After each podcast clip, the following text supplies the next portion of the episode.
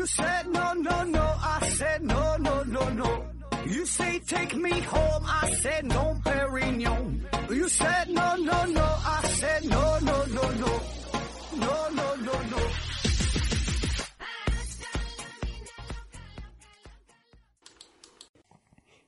拼命探索，不计后果。欢迎您收听《思考盒子》啊，今天又是短篇节目，回答听友的问题啊。第一个问题，HLKZGS 提问说：呃，我来问一个有深度的好问题，请问需要多少费用才能让何总做一期指定主题的节目？啊，这个一看应该是没加入我们的微信群吧，或者是对咱们的这个收费不太了解啊。这个这事儿是明码标明码标价的哈，在咱微信群当中。多次，呃，提到这个事儿啊，有很多朋友咨询嘛。这个指定做节目，呃，这有两种方式哈。一种呢是，您给我一个主题，然后呢，我们公司文案组呢，嗯，查材料、编写文案啊，然后录音做节目，全包下来啊。这这这个大约是一万字左右，呃，价格呢是八千元。还有一种呢是，您自己提供文案啊，您您整理好了发给咱们，呃，咱们呢负责。一些简单的修改、润色啊，细微的加工，然后呢，录音发布出来。这个价格呢是五千元，呃，有需要的朋友呢可以联系一下啊。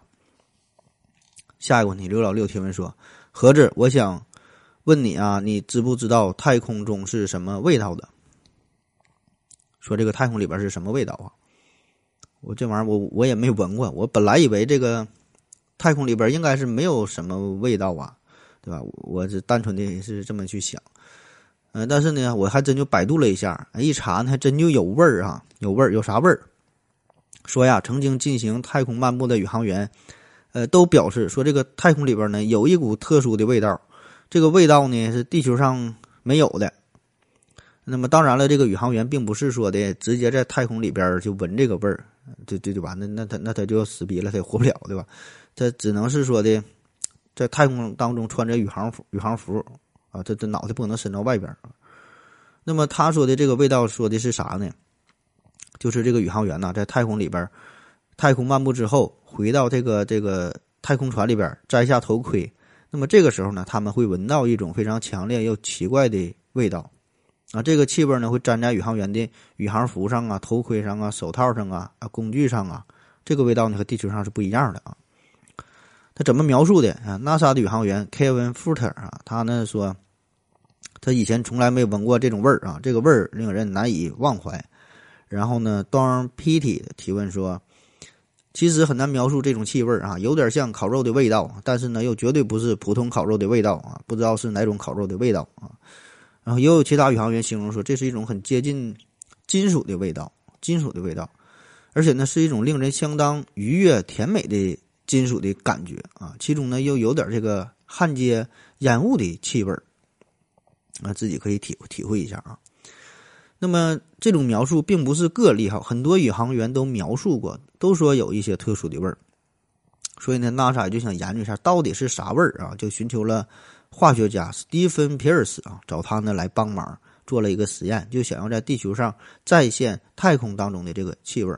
最后呢，研究来研究去啊，说这个太空当中的气味说的这个金属味儿，这金属味儿很可能呢是来自于高能离子的震动。呃，也有科学家分析啊，说这个太空的气味啊，有可能和这个臭氧有关，因为这个宇航员在进行太空行走的时候，空间中的氧原子呢会粘附在织物的外表面。那太空当中的这些游离的氧原子呢，是由这个太阳的紫外线撞击大气中的氧气分子所产生的。那当宇航员返回到太空舱里边的时候，舱内的氧分子呢，就会与从太空中带来的这个氧原子呢结合，形成臭氧啊。那么这个味道啊，闻起来就是一股特殊的太空的气味啊。反正咱也咱也不懂啊哈，你就当是这个味儿吧。下一个问题说，何总，你再想想，如果您的回答只限。来源于网络，那提问者不会自己上网搜索吗？肯定是期待你的独特见解。对于不着调的问题，你可以更不着调的回答。你绝大多数的听友看重的是你的幽默能力啊！啊，首先感谢这位朋友的支持啊！啊，他说这个就是上期咱不说嘛，这如何提一个好问题啊？然后我说了这个这个，说了一大堆话啊。呃，那针对于你的你你说的这个事儿吧，我说两点哈。第一点呢，就是关于这个什么独特的见解啊，这个我还真就是没有啥独特的见解。嗯，不谦虚的说啊，所有的这个想法呢，都是源于网络啊。那之所以之所以你会觉得听咱们节目有的时候呢，会 get 到一个非常独特的见解，非常新颖啊，以前都没听过，哎，很受启发啊。为啥呢？那是因为你以前是确实你以前没听过啊，那是你自己孤陋寡闻啊，在咱们节目当中首次听到了啊。这并不是说我多么高明、多么牛逼啊，只是说的你自己。这个信息，这这这个获取的渠道，可能就是以前没没听到啊。就人吧，他都是这样。当他第一次听到某一个新鲜观点的时候，他就会非常佩服说出这个观点的人啊，哪怕这个观点不是这个人原创的，不是他首先提出来的，但是只要是你说给他听的，他就会佩服你。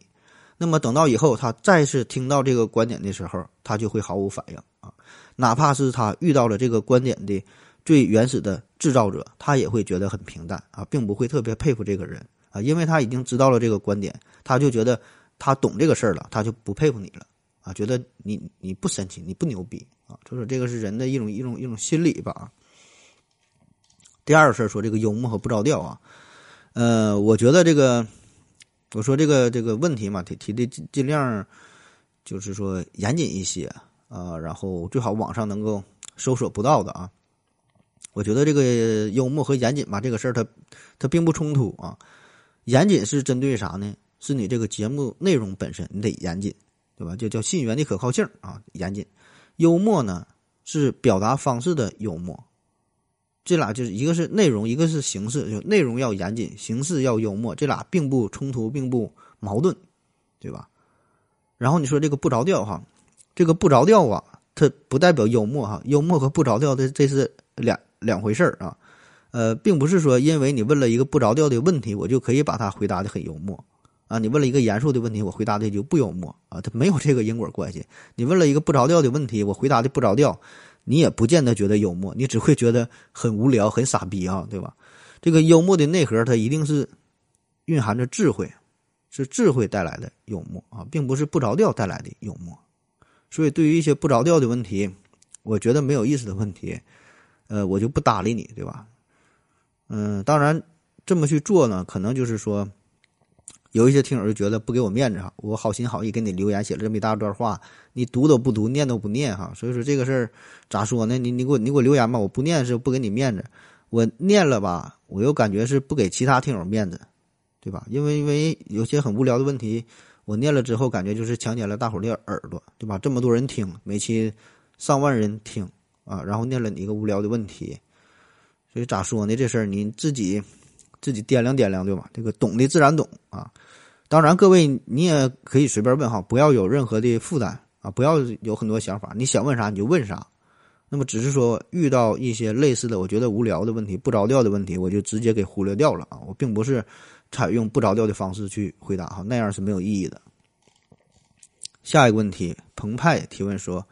嗯，何总，我就想问，洗衣店到底用的是什么化工产品？需要特殊渠道才能买得到啊？百度的答案不敢信，告诉我吧。他说这个洗衣店啊，洗衣店用什么特殊的什么产品啊？这洗衣服可能洗的挺干净。这个东西专业性太强了，咱也不懂啊，咱也没开过洗衣店。我估计可能会有一些非常特殊的化学试剂啊。这个你可以考虑开一家洗衣的加盟店，联系联系呗，看看一些内幕呗。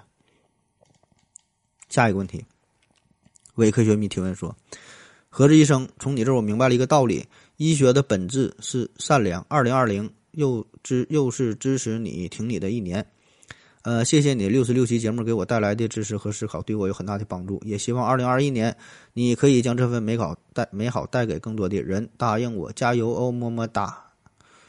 嗯，首先感谢这位朋友的支持啊。”其次啊，男粉丝你就别整的这么恶心了。你说你要是个女粉丝给我么么哒一下，那该多好。下一个问题，随心所欲五九零三提问说：，呃，年龄越来越大，身边的亲戚朋友啊患高血压、糖尿病这疾病，并且呢，医生都要求病人终身服药治疗。请问何志老师，现在医学越来越发达，是真的不能把这些病治好吗？还是药厂为了利益让患者终身服药？另外，能整一期关于医疗健康类的节目吗？啊，这个问题有点阴谋论哈，阴谋论的想法，故意不把病给你治好，整成慢性病哈，完这个这个厂商赚钱。咱们古话啊这么说的，叫“但愿世间人无病，何妨架上药生尘”。还说呢，学医这个事儿嘛，是德不进佛者不可以为医，财不进仙者不可以为医。那这个西方啊，西方有这个希波克拉底誓言啊，说我将用良知和尊严，按照良好的医疗规范来践行我的职业，我将继承医学职业的荣誉和崇高的传统。当然了，很多人觉得这玩意儿。也就是说说而已，对吧？骗小孩的话，谁能信呢？那人生在世，无非就是为了碎银几两，对吧？赚钱嘛。那么医生也不例外，药厂呢也不例外，最终的目的一定是赚钱。所以呢，他们会不会故意不把高血压、糖尿病等等这些疾病彻底给根治掉呢？就是说他已经有这个能力，但是故意不给你治好，而是呢制造出慢性病的假象，然后。让患者源源不断的去花钱，直到死啊！只要你活着，你就得花钱买药看病，对吧？那你产生这种怀疑，确实也很正常啊，很正常，对吧？你有你的想法，有有有这种有有这种思维很正常啊。但是我觉得这种可能性并不大。嗯，我觉得你想让全世界这么多的药厂、这么多的医生、这么多的专家、教授、科学家。这么多人共同去保守这么一个秘密，太难了啊！我觉得这个可能性并不大哈。你要说完全没有吧，这咱也没法去证明。我只是说可能性不大啊。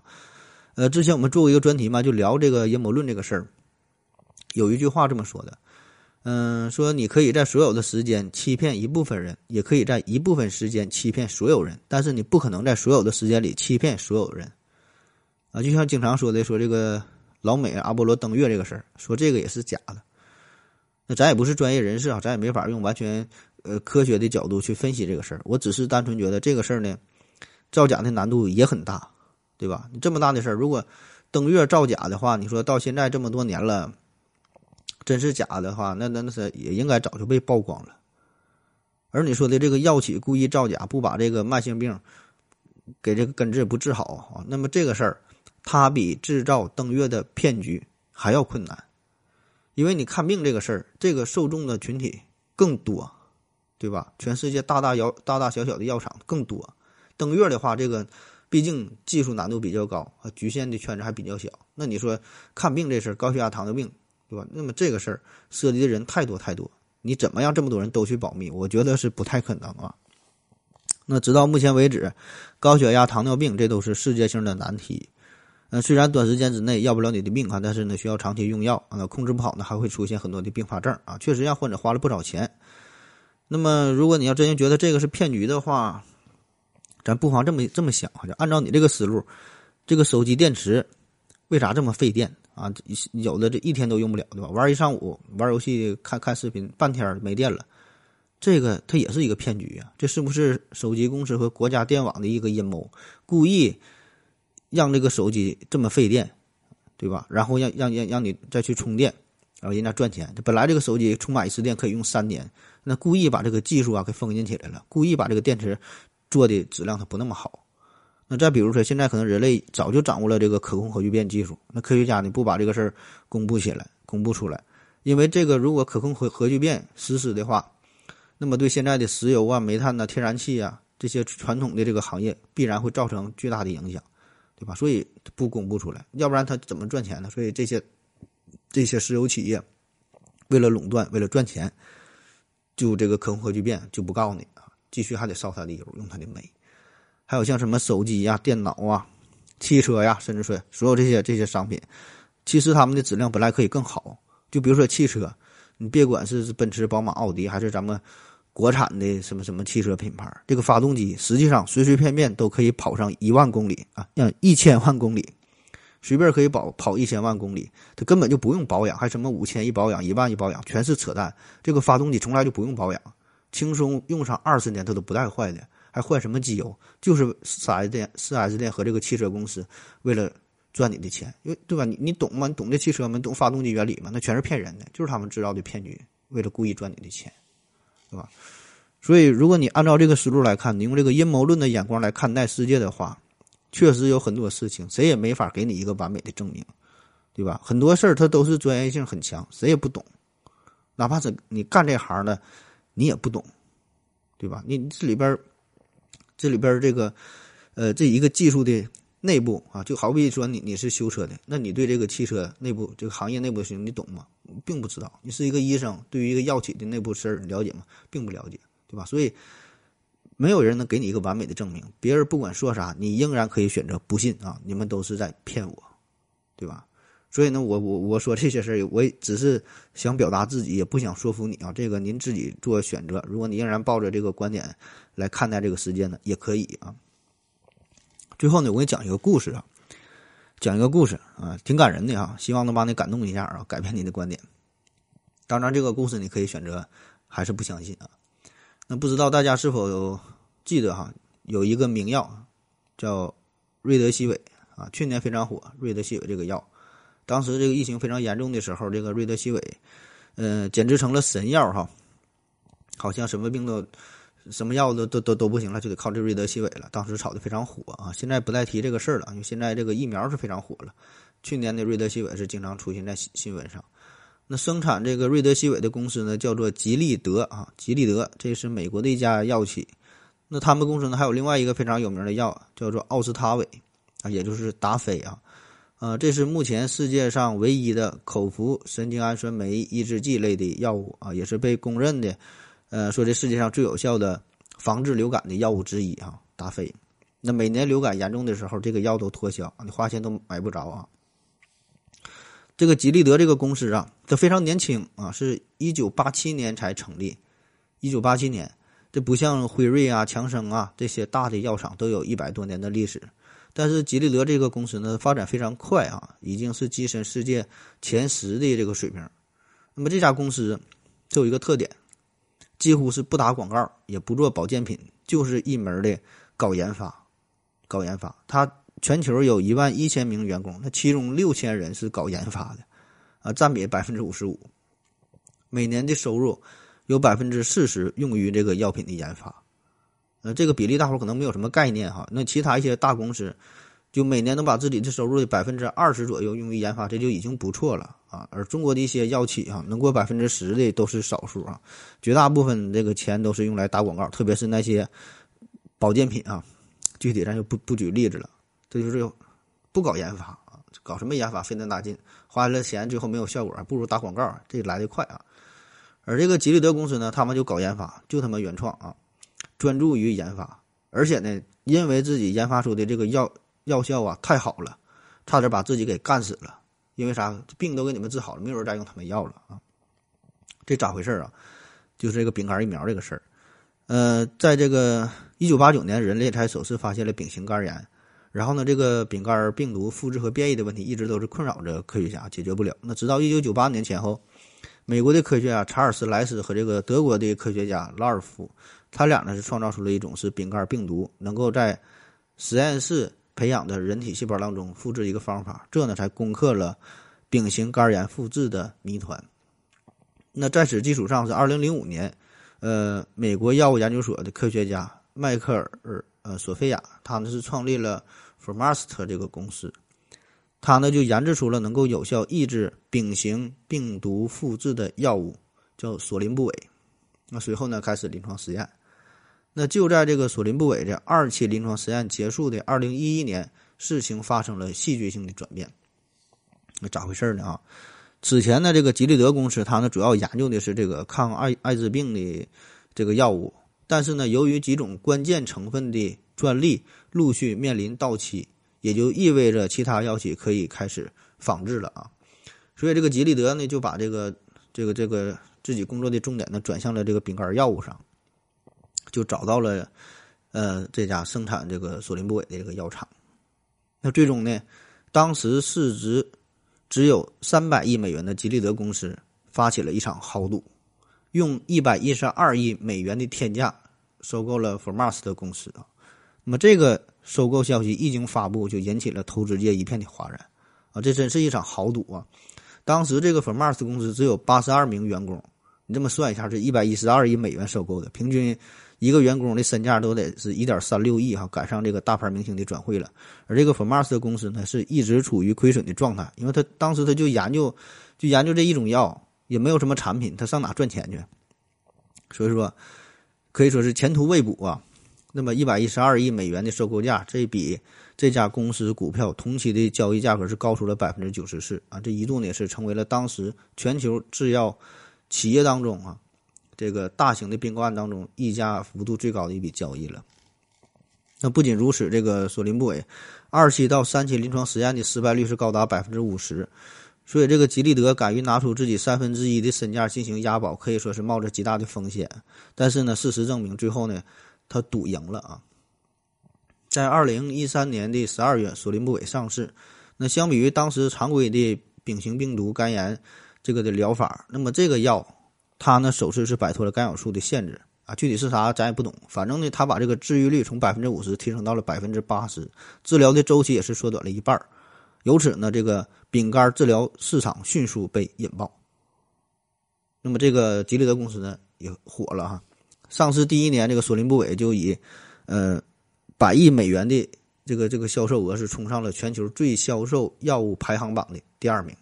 刚一上市哈就第二，创造了新药销售史上的一个神话，而且至今是无人被打破。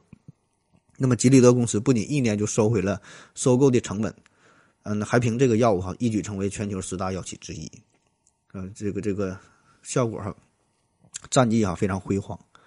那同时，他又借助此前多年，嗯，HIV 市场的经验啊，以前做这个艾滋病这个药物的。那吉利德呢，以这个索林布韦为基础，相继推出了一系列的药物，将这个丙肝的治愈率哈全面提升到了百分之九十，呃，成为了丙肝治疗领域无可撼动的这个药企药业的巨头啊。可是呢，好景不长，这就叫祸兮福之所以，福兮祸之所伏。那经过三年的辉煌，吉利德的丙肝药业。业绩啊，从这个二零一六年就开始出现明显的下滑，到了二零一七年，全年的营收呢，从一年的三百零四亿美元下滑到了二百六十一亿美元。那其中，饼干产品收入骤减四成，只有九十一亿美元。而且不只是他们一家，整个饼干药物研发公司的业绩都开始出现下跌。那到了二零一八年，全球直接抗丙肝病毒药物的市场规模比二零一五年巅峰时期缩减了百分之四十，啊，这个事儿很好理解，因为吉利德他们的这个药物跟其跟其他药物不一样啊，咱不说了吗？他能把这个丙肝的治愈率啊全面提高到百分之九十以上，这也就意味着吉利德公司的神药啊，真就是完全治愈好，效果很好。那对于他们公司来说，治好一个就少一个客户，就再也不用吃他们公司的药了。啊，所以就挣不到这个这个这个患者的钱了啊。那么同时，初期定价巨高的这个丙肝药物，也在商业保险和低收入患者的双重压力之下，开始降价。那么再加上印度啊，他们这个这个呃仿制药品的冲击，丙肝神药是光环不在。那可以说，在治愈丙肝方面，吉利德是完美演绎了什么叫做走别人的路，让别人无路可走，最后呢，自己都无路可走。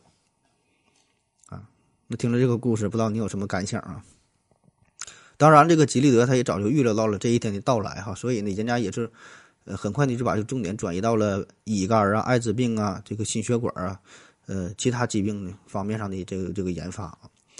那我查到一份资料是二零一七年的数据，说他们公司呢仍然排在世界五百强的第九十二位。那听完这个故事，我觉得可以给你带来一些启发啊，就是。咱有一句话，就是说，呃，君子爱财，取之有道，对吧？对，确实每一家企业、每一家公司都是以赚钱为目的的啊。但是小胜靠智啊，大胜靠德，长胜靠和。那你用什么样的眼光去看待这个世界？这个世界它就是什么样的？好了，祝你好运啊！感谢各位的收听，谢谢大家，再见。